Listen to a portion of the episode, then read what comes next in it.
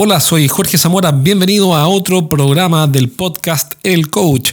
Recuerda visitarnos en la fanpage de Facebook, Podcast El Coach, es muy simple. Tan solo tienes que escribir Podcast El Coach en la lupa, en la ventanita o caja, no sé cómo se dice, de tu sesión de Facebook y vamos a aparecer en una página en la que estoy publicando siempre videos, audios, textos, comentarios, frases eh, motivadoras y un montón de información eh, en torno a esta comunidad de gerentes o líderes que quieren hacer que sus equipos de venta despeguen. En el programa de hoy día vamos a ver algo que también es un clásico y es el foco cliente. ¿Qué es el foco cliente a diferencia del foco producto? ¿Qué es lo que hace que eh, los vendedores de tu equipo se pongan en el lugar del cliente? ¿Cómo impacta eso la venta? Y les va a impactar directamente porque básicamente cuando uno se pone en el lugar del prójimo, ¿ah? el prójimo viene del próximo, de quien está frente a ti, todo mejora.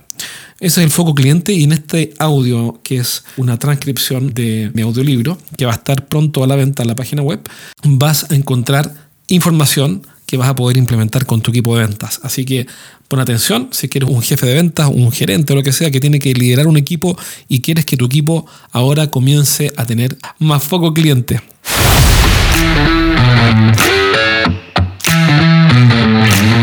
¿Qué es vender con foco cliente? Quiere decir que toda la mirada del vendedor está puesta en el cliente y sus necesidades, más que en el producto que vende. ¿Quiere decir esto que el producto no es importante? En lo absoluto. El producto debe ser de buena calidad y cumplir con lo que necesita el cliente. Asumo como condición básica que el vendedor conoce su producto y lo entiende a la perfección. Pero otra cosa, diferente, es concentrarse en las características del producto en vez de concentrarse en las necesidades del cliente. Alguien preguntará, ¿pero no es lo mismo acaso? Definitivamente no. Hay una diferencia de fondo. Los clientes no compran banda ancha, quieren navegar por Internet, no compran máquinas, quieren aumentar su productividad. Los clientes saben distinguir entre un vendedor que quiere darle la mejor solución y uno que simplemente quiere vender su producto y olvidarse de él. Si el vendedor concentra su energía y atención en comprender los problemas del cliente para luego ayudarlo, en vez de intentar convencerlo de comprar su producto, entonces estará creándole valor algunos indicios de que el vendedor no tiene foco cliente. Pregunta poco, habla mucho, basa su estrategia en demostrar la superioridad técnica de su producto o desprestigiando al competidor. Los clientes perciben rápidamente si queremos ayudarlos con nuestras soluciones o si tan solo buscamos venderles y así cumplir la meta de ventas. La escucha activa. Escuchar es una habilidad capital para dejar su pasado de tomador de pedidos y dar los primeros pasos como vendedor consultor. Escuchar es como observar un iceberg.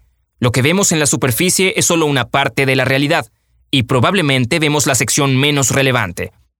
Luego de preguntar, viene el siguiente paso lógico. Escuchar. Pero hay una diferencia entre oír y escuchar. Cuando escuchamos activamente, nos hacemos cargo del mensaje que recibimos. Lo escuchamos con atención, dándole la oportunidad a que nos impacte. Escuchar activamente implica ponerse en el lugar de quien habla, intentar sentir cómo siente y leer entre líneas. Implica que le doy al mensaje la oportunidad de impactarme. Si nuestra mujer nos dice, estoy preocupada porque se fue nuestra empleada, puede estar diciendo, tengo pena, estoy triste o sencillamente quiero que me ayudes durante esta semana. ¿Fácil? No. Especialmente para quienes tenemos una psicología orientada al resultado y no al proceso. El proceso es importante. Vivir la historia con quien nos habla es importante. Y con los clientes sucede lo mismo. Exactamente lo mismo. Cuando les hacemos preguntas, los clientes responden y quieren ser comprendidos.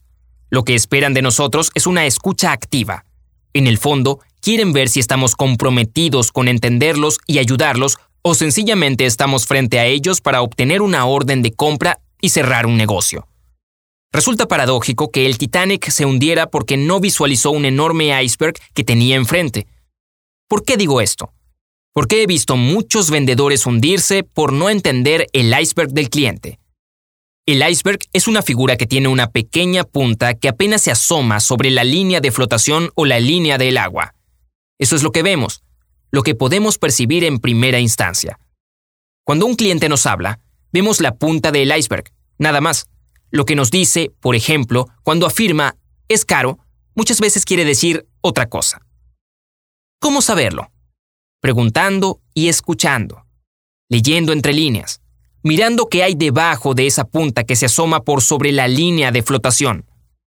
Curiosamente, los icebergs son muchísimo más grandes debajo del agua que por sobre el agua, y la percepción que nos hacemos de los clientes toma proporciones equivalentes.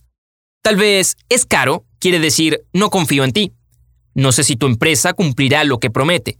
Tengo miedo de equivocarme si elijo a tu empresa. No tengo el poder para tomar la decisión. Si resolvieran los problemas que están pendientes de la instalación anterior, podríamos avanzar, etc. Para todos, resulta evidente que el vendedor quiere vender y nada más.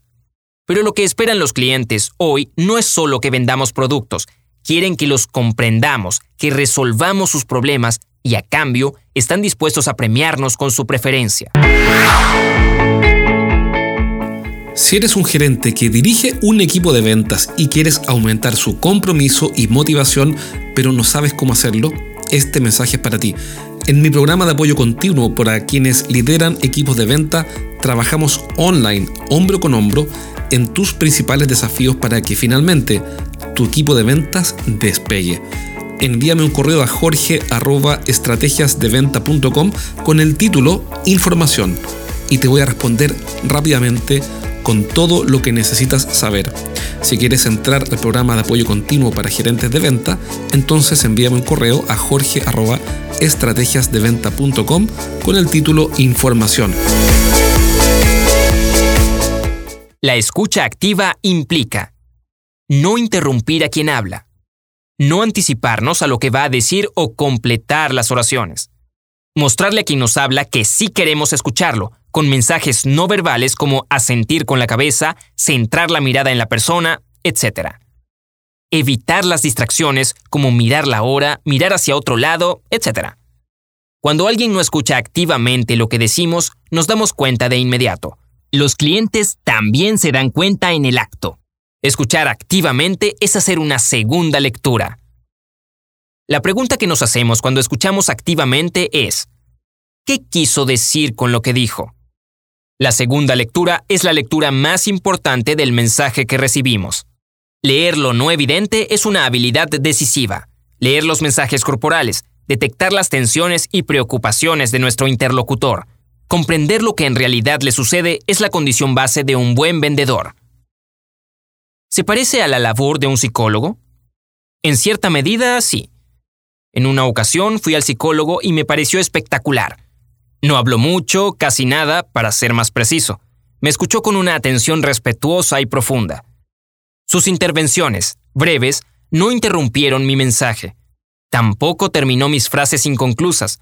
Tan solo me hizo preguntas que me ayudaron a comprender y a concluir lo que estaba pasándome en ese periodo. Fue un facilitador, sin temor a simplificar en exceso, me atrevería a decir que los vendedores que desarrollen esa habilidad de escucha respetuosa y profunda conseguirán mucho más haciendo mucho menos. Me ha sucedido una y otra vez, a pesar de la dificultad innata que tengo para escuchar con ese nivel de compromiso. Cuando alguien es escuchado activamente, siente agradecimiento y confianza.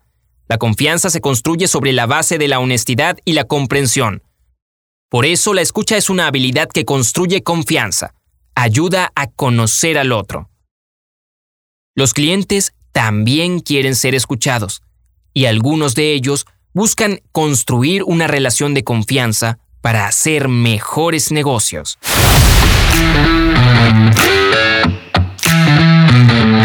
Bien, espero que este programa te haya servido y que hayas sacado ideas prácticas, pero por sobre todo ponlas en práctica. El mundo es de los que implementan rápido, no de los que se quedan pensando qué hacer o dicen debería hacer, debería hacer, tal vez debería hacer, voy a tratar de hacer. No, haz lo que tienes que hacer. Saca al menos una idea de este programa y, y sobre todo ejecútala, implementala rápido con tu equipo de ventas. Si es que eres un gerente que está liderando un equipo de ventas y quieres inyectarles motivación y aumentar el compromiso para ver resultados, entonces entra al círculo privado de Jorge Zamora, mi círculo privado en el cual entreno a gerentes comerciales, gerentes de ventas y gerentes que están comenzando sus negocios, donde ellos son los vendedores. En este minuto tengo dos casos de eso, de gerentes que están comenzando sus negocios, no tienen vendedores, pero necesitan conquistar clientes business to business o B2B. Si esa es tu situación y estás partiendo tu empresa y quieres entrenarte en técnicas aceleradas para captar clientes, si vende servicios, si vende servicios de ingeniería o productos y servicios complejos, bueno, este programa de acompañamiento continuo te va a encantar. Si quieres saber más, mándame un correo a jorge estrategiasdeventa.com con el título información y te voy a responder de inmediato. jorge estrategiasdeventa.com. Cuídate y nos vemos pronto.